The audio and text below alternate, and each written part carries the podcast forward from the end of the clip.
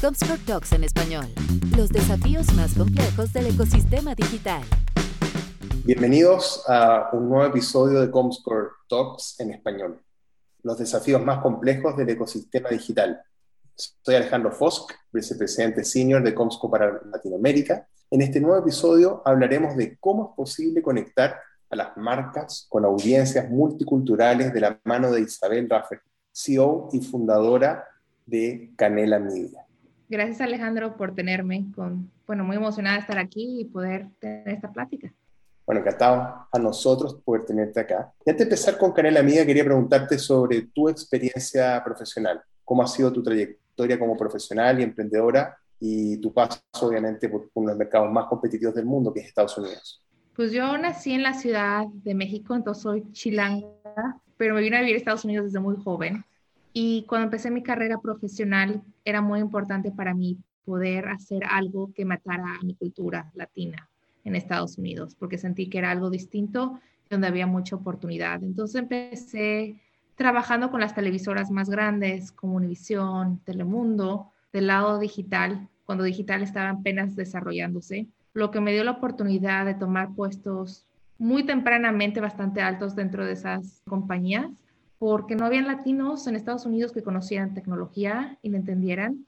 Siempre he sido una persona muy curiosa y muy hambrienta de conocimiento, entonces me fascinaba todo lo que era la publicidad digital y vi una gran oportunidad de poder ayudar a estos medios de comunicación a moverse más rápido al mundo digital mi gran amor, digamos, de tecnología fue el lado móvil. Desde muy temprano vi la oportunidad, digamos, antes de que saliera el iPhone, vi que era un medio que iba a crecer rapidísimamente y que no había mucho conocimiento. Entonces, sí, muy dedicarme bastante en todo lo que era tecnología móvil. Y me dio mi primer trabajo enfocado en sí, que fue para un grupo de periódicos que se llama Impremedia, que es el grupo más grande aquí en Estados Unidos de periódicos latinos, como La Opinión, La Raza, y me tocó desarrollar todo el lado digital. Entonces, cómo íbamos a entrar al lado móvil, cómo íbamos a poder desarrollar un producto y cómo las marcas podían trabajar con nosotros. Después de eso me empecé a hacer una reputación de la mobile, mobile queen, porque me encantaba y la oportunidad.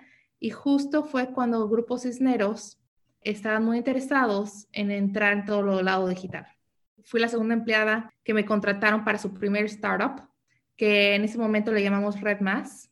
Y me tocó crecer todo Estados Unidos para grupos Cisneros, Jorge Rincón. Y logramos crecer el primer ad network en su momento móvil, cuando ad networks era la gran cosa porque faltaba escala para llegar al mercado latino. Entonces eh, lanzamos Red Mass, hicimos un merger un año después con una compañía colombiana que se llama Ads Mobile y seguimos creciendo. Yo me dediqué a todos los Estados Unidos, crecí todas las operaciones aquí, desde abrir oficinas en Nueva York, Chicago, y la compañía creció grande y rápidamente. Y me encantó el lado startup, me encantó estar enfocada en móvil, pero después de estar cuatro hacer esa compañía desde cero a bastante grande, me di cuenta que tenía pues el deseo y me encantaba crecer compañías desde cero.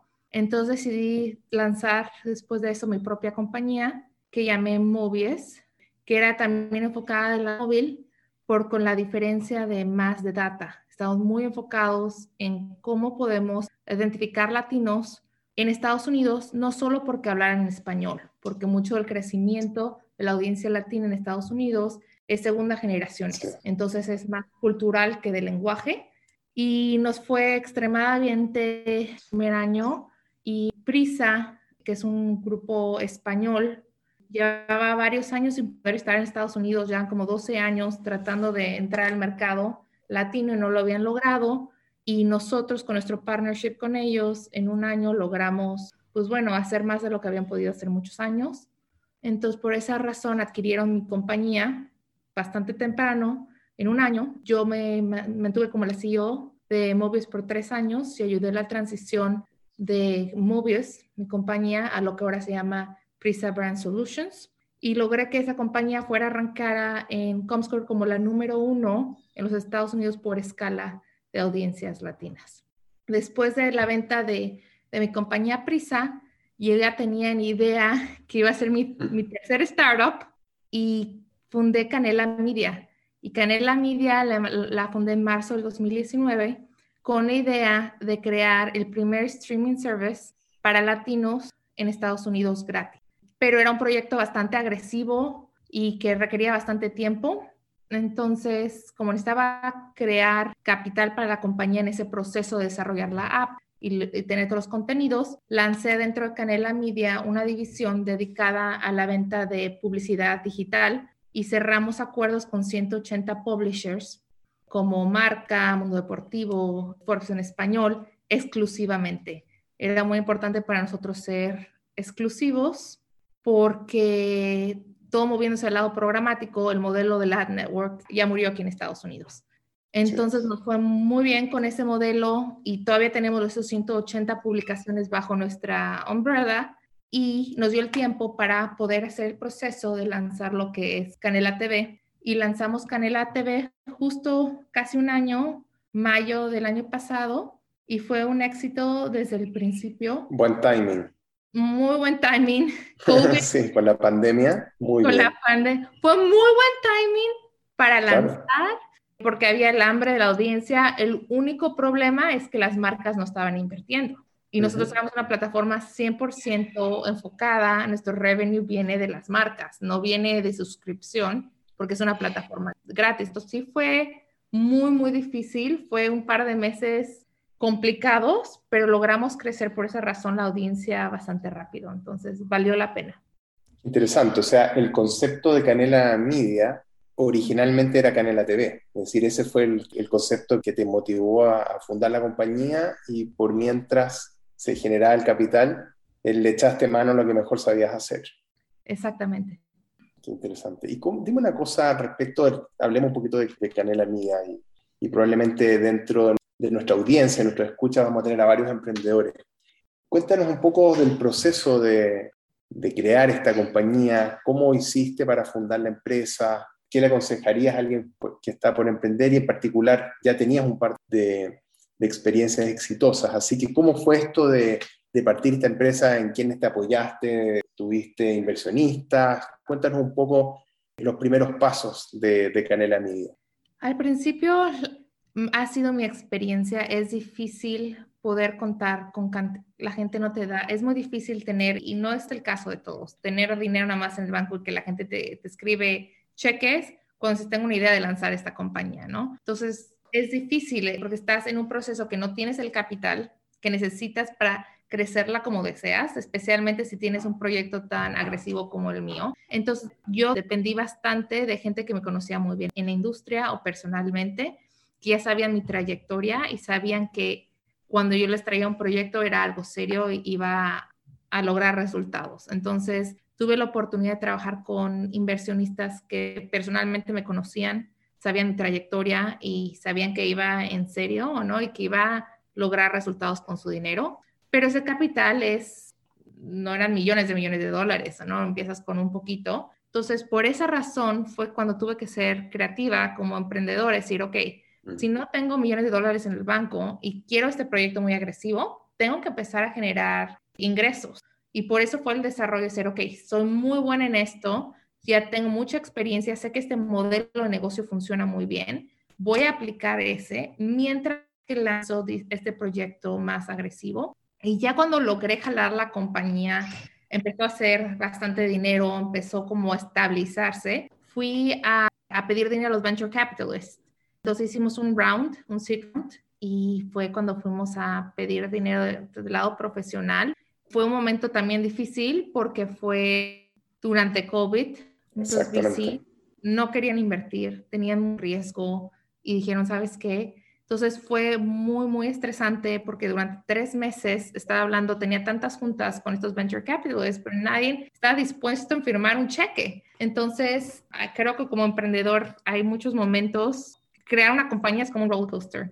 Nunca es así fácil y tienes momentos muy difíciles. Creo que ese fue uno de los momentos más difíciles porque tú sabes que tienes una buena idea, sabes que es un proyecto que va a avanzar, pero cuando no ves el capital entrando puede ser muy, muy, muy estresante. Seguí dándole, eso es lo creo que el espíritu emprendedor. Si tú quieres ser emprendedor, tienes que ser luchona y no te por vencida. Entonces seguí hablando, yo creo que tuve fácil 180 juntas y exageración con grupos Y cuando las cosas empezaron a mejorar, logré encontrar inversionistas que estaban muy enfocados en apoyar a la mujer. Eso fue una cosa muy importante para mí. Hay grupos que dicen que en serio quieren apoyar o al latino o a la mujer. Me concentré en esos grupos y ya a la hora de cerrar la ronda estuvimos en una posición increíble. La gente se peleaba por invertir. Entonces como que se golpearon la mesa y nos dio una oportunidad más del doble de lo esperado de, de fundraising. No pudimos tomar todos los ingresos, tuvimos que seleccionar quién queríamos que entrara en esta ronda y trajimos unos grupos increíbles invirtiendo Canela con muchísima experiencia. Tenemos desde la expresidente de ABC, la CEO de Martha Stewart. Entonces tenemos muchas mujeres, eso sí, muchas mujeres que me hace muy orgullosa porque hay pocas mujeres en nuestra industria empujando y siendo emprendedores y quien me dio el capital fueron grupos de mujeres que han logrado también sacar sus venture capitals y han sido muy successful. Eso me parece súper interesante. De hecho, una de las cosas que te iba a preguntar es que justamente ustedes se han posicionado como una compañía cuyo ADN es female owned, minority. Hay una cierta diferencia entre esa realidad en Estados Unidos y en, en nuestra región, en Latinoamérica, creo que está más desarrollada en Estados Unidos. Para nuestros auditores quizás sería bueno esa, experiencia de cómo ves que esto va a trascender luego a nuestra región. Pensarías que estaría muy avanzada en Estados Unidos, a lo mejor está más avanzada que en Latinoamérica, pero 2% nada más de los fondos que son, eh, ¿cómo se llama?, recauda de VCs van a mujeres, solo el 2%. Y si luego te enfocas de ese 2%, ¿cuántos de esas son mujeres de color? Es muy, muy poco. Entonces todavía va bastante atrasado también aquí en Estados Unidos, pero creo que se necesitan emprendedoras como yo que cambien esa dirección nosotros vamos ahora, acabamos de lanzar en México ayer y esa es nuestra idea. Nosotros queremos darle oportunidad a las mujeres, queremos darle oportunidad a las gentes que no reciben oportunidad porque sabemos el valor que traen. No quiere decir que también tengo unos hombres increíbles en mi equipo. Es como nosotros contratamos, es la mejor persona para la posición. Entonces, no me importa tu edad, no me importa tu género, no me importa en qué universidad fuiste. Lo que me importa es tu personalidad, tu endurance, y la persona que eres, porque eso es lo que hace cambios en las compañías. Absolutamente. Oye, ¿y por qué el emprender en la industria de medios y la publicidad digital? Yo sé que ha sido tu experiencia, pero como para las personas que están escuchando, ¿qué te lleva por este camino y, cuáles son las oportunidades que tuviste? Bueno, como e, es algo que me siento muy cómoda, es algo que he hecho siempre, me apasiona la tecnología, me apasiona estar en el lado digital porque siempre está cambiando, siempre hay algo que aprender, algo nuevo, siempre hay innovación, creatividad y eso es algo que a mí me gusta mucho. Creo que también por el lado de nuestro modelo de negocio, un streaming service, aquí en Estados Unidos ya tienes los Netflix, tienes los Hulu, tienes compañías, y bueno, también en Latinoamérica bastante grandes, pero creo que nuestra audiencia latina, el modelo gratis es muy interesante y lo mismo estamos viendo ahora que vamos a lanzar en Latam, pero en Estados Unidos, por ejemplo, un gran porcentaje de latinos todavía no tienen tarjetas de crédito. Entonces, no hay penetración de esos servicios de subscription como Netflix y, y Hulu. Y entonces el modelo gratis todavía se vuelve más clave. Entonces, por esa razón, el lado de tener un servicio gratis que puede ser pagado a través de publicidad es extremadamente atractivo para la audiencia latina. Entonces, por eso seguimos, en vez de hacerlo subscription, nos enfocamos a hacerlo gratis, porque sabíamos que iba a ser una manera de diferenciarnos en el mercado y nos ayudaría a tener un crecimiento mucho más rápido. Perfecto. Si nos puedes contar un poquito más de Canela TV, de esta plataforma de streaming, ya entendemos que es una plataforma gratuita que, que se basa en el modelo de la publicidad, pero en términos de contenidos, en términos del posicionamiento. Cuéntanos un poquito más de Canela TV. Sí, la idea de Canela TV era traer contenido que fuera diferencial en Estados Unidos y es el mismo modelo que estamos pensando en México. Como latino, si tú querías ver contenido en español, había, te tenías dos opciones, Univision en Telemundo, pero a través de cable. Si tú cortabas el cable, no tenías posibilidad de conseguir programación latina en grande cantidad y mucho de lo que se ve aquí en Estados Unidos es programación mexicana nada malo con lo mexicano, como sabes, yo soy chilanga, pero la audiencia en Estados Unidos es muy distinta, hay de todo. En Los Ángeles sí tienes muchos mexicanos, pero ahorita aquí en Nueva York tenemos mucho puertorriqueño, tenemos mucho dominicano, entonces hay mucha variedad de audiencia y sentimos que la programación no llegaba a todo tipo de audiencia. Entonces, la idea de Canela TV fue, vamos a crear una plataforma gratuita que la gente puede bajar nuestra app, que no necesita cable, que puede verla de su celular, la puede ver la televisión, la puede ver de cualquier sistema operativo que ellos deseen y les vamos a dar variedad de contenido. O sea, entonces nos fuimos a Colombia y agarramos quiénes son los productores más grandes de contenido en Colombia, RCN y Caracol y firmamos contrato con ellos. ¿Quiénes son los, los productores más grandes en Argentina? Polka.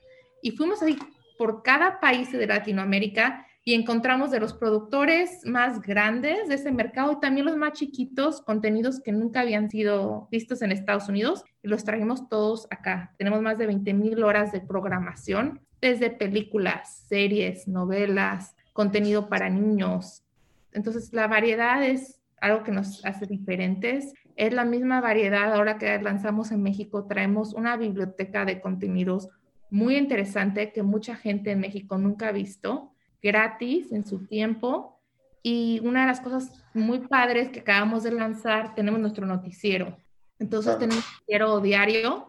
También entonces, la gente puede ver noticias de alta calidad, desde breaking news hasta noticias de deportes en la plataforma gratis. Entonces es una cantidad de contenido de variedad que Canela TV trae que nunca había sido visto por nuestra audiencia. ¿Qué tan difícil fue conseguir estos contenidos para poder subirlo a un, una plataforma totalmente nueva a un startup? Extremadamente difícil. Me gustaría decirte que no, pero sí fue un proceso largo, un proceso que requirió bastante capital, porque en muchas de esas relaciones se tienen que empezar con un cheque grande. Y entonces fue importante por eso que cerramos ese round para poder traer estas relaciones. Y fue mucho relación, empezar a conocer muchos de estos productores, que vieran que veníamos en serios, nuestra trayectoria, mostrar que teníamos un equipo de ventas bastante fuertes, con relaciones con las marcas más grandes. Entonces, el proceso, eso es más difícil de obtener. Lo bueno es que logramos contratos exclusivos, entonces nos ha posicionado muy bien con estos productores en poder obtener muchas de sus bibliotecas exclusivamente. A veces nos gusta aprovechar estas instancias con especialistas para poder también educar a nuestra audiencia respecto a modelos de negocio que hay en el streaming. Entonces existe el AVOD, SVOD, TVOD en español. ¿Por qué no nos cuentas un poquito de esos distintos modelos y por qué ustedes se jugaron por el modelo de Advertising Video On Demand?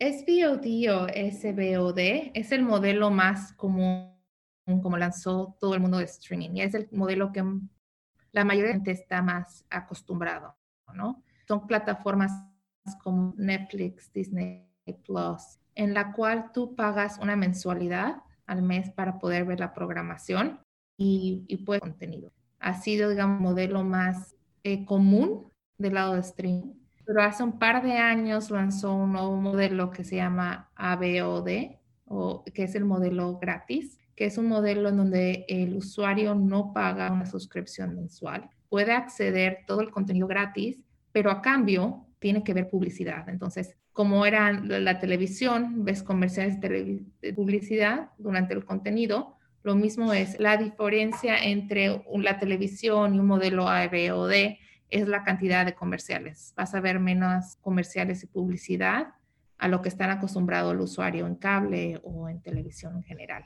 Y el último es pay-per-view, con un, pay-per-view model que pagas por contenidos y eh, ese modelo puede existir bajo una, eh, eh, una una AVOD o en un modelo específico solo de pay-per as you watch. Entonces tú pagas por el contenido que puedes ver. Es muy común con películas. Entonces tú puedes pagar, digamos, con Apple. Tú puedes ver una película y puedes rentarla y verla ese día pero muchas plataformas SVOD y AVOD también están integrando ese modelo dentro de sus plataformas. Digamos, si tienes un partido en vivo de boxeo dentro de tu plataforma, puedes cobrarle al usuario por acceder a ese específico. Exacto, tienes la base gigante de usuarios y puedes generar ciertos contenidos premium o... Y hay beneficios para cada modelo, ¿o no? Porque un SVOD, que es el beneficio, es tienes una base de usuarios que te pagan mensualmente, no tienes que tener un equipo de ventas, no tienes que tener relación con marcas, es más un business to consumer type of model.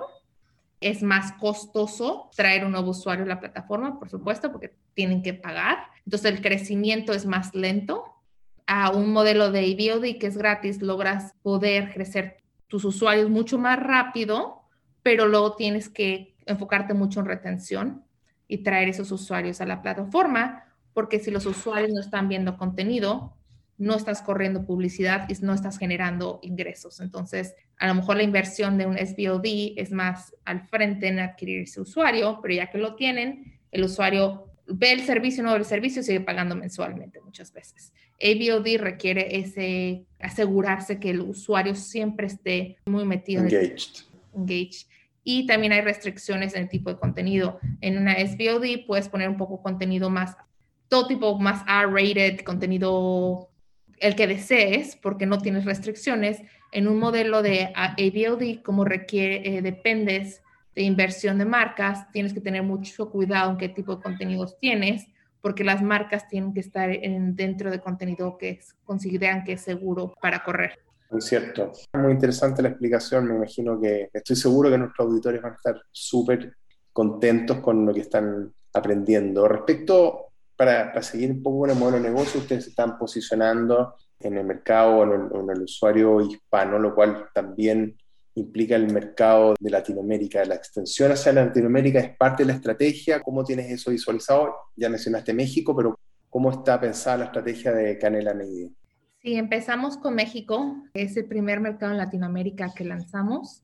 Y no solo lanzamos dentro de nuestra aplicación Canela TV, también lanzamos con Samsung, donde nuestra app es, va a ser bajada en todas las televisiones Samsung en México.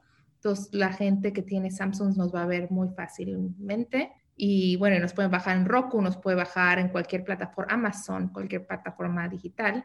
Pero después de México, nos vamos todo el 2021 de este año, es crecimiento 100% enfocado en Latinoamérica y a todos los mercados de Latinoamérica. Terminamos el año con Brasil. Entonces, no solo es México, es Colombia, es Argentina, es un crecimiento muy rápido a través de toda la región. Y Brasil es muy importante para nosotros. Estamos en el proceso ahorita de obtener muchos derechos de contenido en portugués y por eso es el último mercado que lanzaremos este año. Y Estados Unidos y Latinoamérica son distintos, ¿no es cierto? No mundos de diferencia, pero sí son mercados bastante distintos. ¿Cuáles son las diferencias que tú has visto entre el mercado hispano Estados Unidos y el de Latinoamérica? ¿Cuáles son esas diferencias y los desafíos que presenta una región como la nuestra? Sí, son mercados muy distintos. Es importante, creo que cuando expandes una compañía a otro mercado, no asumir que es lo mismo. Encuentras problemas, es importante entender desde plataformas que se usan más en México, contenidos que son más vistos, el modelo de negocio es distinto. Entonces, nos tomó tiempo en realidad en tener la gente necesaria que conociera bien a México para que escoger qué contenidos tenemos. No son los mismos contenidos que tenemos en Estados Unidos. Algunos sí, pero hay bastantes que no. Entonces era muy importante saber qué contenido iba a ser atractivo para una audiencia mexicana o no, a un latinoamericano. Tenemos mucho contenido en Estados Unidos, por ejemplo, en inglés, que no todo funcionaría para México. Las plataformas de donde se hace la distribución de la app son muy distintas. El crecimiento de las plataformas que han existido en Estados Unidos con México. México todavía está un poco más joven en su crecimiento de streaming y no todas las plataformas americanas han logrado o de otras partes del mundo entrar bien al mercado eh, mexicano. Entonces la distribución del producto es diferente la relación con agencias de publicidad es distinta también, cómo se hace el negocio. En Estados Unidos te planean con un año de anticipación tu compra y todo es muy estructurado y organizado y es un proceso muy interesante. En México las cosas se mueven mucho más rápido y la manera de negocio, el modelo de negocio con las agencias es distinto. Entonces creo que lo que es importante es contratar la gente que conoce bien el mercado y tener expertos y no basarte con el conocimiento de lo que hemos logrado en Estados Unidos pensando que va a funcionar en otros mercados. Entonces, por eso hemos sido en nuestro crecimiento muy planeado para tener las personas indicadas para cada mercado. Claro, y uno además también pensaría que el mercado hispano de Estados Unidos es un mercado mucho más grande, que tiene un potencial de crecimiento enorme el proceso de posicionarse en ese mercado tarda varios años, pero ustedes tomaron una decisión bastante rápida de saltar a Latinoamérica. En general las compañías tardan más tiempo en dar el salto a nuestra región, así que van a tener que estar haciendo mucho multitasking, atacando el mercado de Estados Unidos, atacando el mercado de Latinoamérica, así que son desafíos súper importantes. Oye, hablando de desafíos, una de las cosas que quería preguntarte y para que te conozcan los auditores un poquito más. Tú tienes experiencias también de ayudar a la comunidad que está alrededor tuyo. ¿Por qué no nos cuentas un poquito más de eso y dónde nace esa necesidad de ayudar y apoyar a tu comunidad? Creo que siendo latina en Estados Unidos es pesa a tu gente, ¿no? Los latinos de aquí son tu gente y ves la necesidad que existe y ves cómo a lo mejor no es la audiencia que el americano se concentra primeramente. Entonces, ves que quien tiene que ayudar al latino somos nosotros los latinos. Entonces, eso ha sido muy obvio, muy claro desde el principio. Y entonces he encontrado oportunidades para poder ayudar a pues, diferentes organizaciones. Estoy en boards de una comunidad de homeless bastante grande en San Diego que se dedica a ayudar pues mucha gente que vive en la calle y muchos latinos que necesitan apoyo Estoy también muy metida en los boards de universidades aquí, en unas universidades muy dedicadas al mercado latino, para ayudar al latino que vive aquí a poder ir a la universidad. Entonces hemos visto la necesidad muy grande aquí del mercado latino. Ese mismo deseo de ayudar queremos llevarlo a Latinoamérica. Nosotros damos una donación, un porcentaje de cada compra que recibimos, a ayudar a un charity. Por ejemplo, aquí en Estados Unidos se acostumbra a hacer unos eventos muy grandes que se llaman upfronts, y pagas a artistas bastante grandes para que vengan y hagan tu evento, desde conciertos, es todo un show. Nosotros cambiamos ese modelo, fuimos la primera compañía que dijimos, ¿sabes qué? No vamos a gastar en artistas, no vamos a gastar en hacer unos shows enormes, vamos a meter todo ese dinero a donaciones para ayudar a la audiencia latina. Somos una compañía latina, tenemos que apoyar a nuestra gente, ¿no? Y queremos entrar con ese mismo modelo a Latinoamérica. Si la gente es que nos está ayudando como compañía a vivir, nuestra audiencia que nos ve, genera la vista, nosotros tenemos un deber para ayudar a nuestra comunidad. Entonces, la ayuda a la comunidad siempre va a ser el centro de la campaña. Muy lindo, te felicito. En general, en los podcasts que hacemos, hacemos generalmente una pregunta a nuestros invitados que me gustaría plantearte a ti también. En una industria que avanza con tanta velocidad, ¿cómo logras mantenerte al día, capacitada y conociendo sobre las novedades? Es difícil porque tienes que mantenerte al día, no hay opción, porque todo se mueve muy rápido y si no lo haces, te quedas atrás. El problema corriendo una compañía y corriendo equipos es encontrar el tiempo. Lo que yo he encontrado la mejor manera es a través de podcast. Escucho mucho podcast, no tengo a veces la oportunidad de poder eh, estar leyendo, entonces si estoy en el tren de camino a Nueva York, estoy escuchando un podcast de la industria o si estoy organizando algo, haciendo algo, siempre espera en mis orejas escuchando y aprendiendo y conociendo. Es, tienes que tener esa hambre porque si no te quedas atrás. Porque esta industria un mes es algo y el próximo mes ya hay una nueva tecnología y un cambio y entonces es muy interesante, pero sí, no hay oportunidad de, de dejar de aprender. Muy cierto. Oye, Isabel, seguramente tienes varios proyectos profesionales en, en puerta al desafío de crecer en Latinoamérica, de hacer crecer a Canadá Media en los Estados Unidos. ¿Cuál es el proyecto que más te emociona para los próximos 12 meses, en los cuales esperamos vamos a salir de la pandemia, así que van a ser 12 meses bastante importantes? Sí, hay varios proyectos. Hay dos proyectos que me tienen bastante emocionada. Una de ellas es el lanzamiento de Canela Música. Vamos a lanzar en septiembre Canela Música, que es una plataforma de música, de video 100%, y estamos trabajando con los, pues bueno, con, con todos los record labels más grandes para traer videos de música para el mercado latino muy importante. Vamos a hacer shows originales, entrevistando artistas, cocinando con ellos. Entonces vamos a estar creando muchísimo contenido de música. Eso es en septiembre. Y bueno, es algo mucha oportunidad y tenemos ya pues varias cosas interesantes, varios inversionistas del mundo de la música también se unen a esto, entonces estoy emocionada pronto poder anunciar quiénes son parte de Canela Música. Entonces, sí, Canela Música y luego originales. Vamos a empezar a, también a lanzar el junio, lanzamos del 2022, lanzamos nuestro primer original, Canela Original, o sea, nuestra serie producida para Canela con contenido que el mensaje de todos nuestros contenidos de los originales que lanzan el 2022, que van a ser cuatro, es te voy a decir en inglés, perdón, inspiration. Tiene, eh, queremos elevar la manera que el mercado latino es percibido en general. Queremos poder dar a nuestra gente orgullo, que vean historias de latinos que han logrado cosas increíbles y que se orgullezcan de sus raíces y mostrarle al mundo qué increíble comunidad somos los latinos, luchones y lo que logramos. Entonces, vamos a cambiar mucho la percepción del contenido que se ve en Hollywood, del mercado latino. Ya estoy harta de ver narcos, estoy harta de ver ese contenido. Es importante cambiar esa historia. Entonces, son dos proyectos muy grandes y estoy muy emocionada de ver eh, el impacto que van a tener en la industria. Excelente, muy interesante y obviamente te deseo toda la suerte en estos proyectos. ¿Cuántas miles de personas trabajan contigo para poder estar haciendo todas estas cosas que estás mencionando? Me imagino un ejército de gente detrás tuyo. ¿ah? No es cantidad, es calidad. Eh, creo que es lo que la manera de definirlo. Tenemos un grupo de gente muy dedicada. Todos tienen ese chip de emprendedores en su propia categoría, entonces, pero somos 50 ahorita y vamos agregando más gente, pues parece a la semana, entonces ha sido un crecimiento grande, pero no son millones, pero hacemos el trabajo de millones, eso sí. Así parece.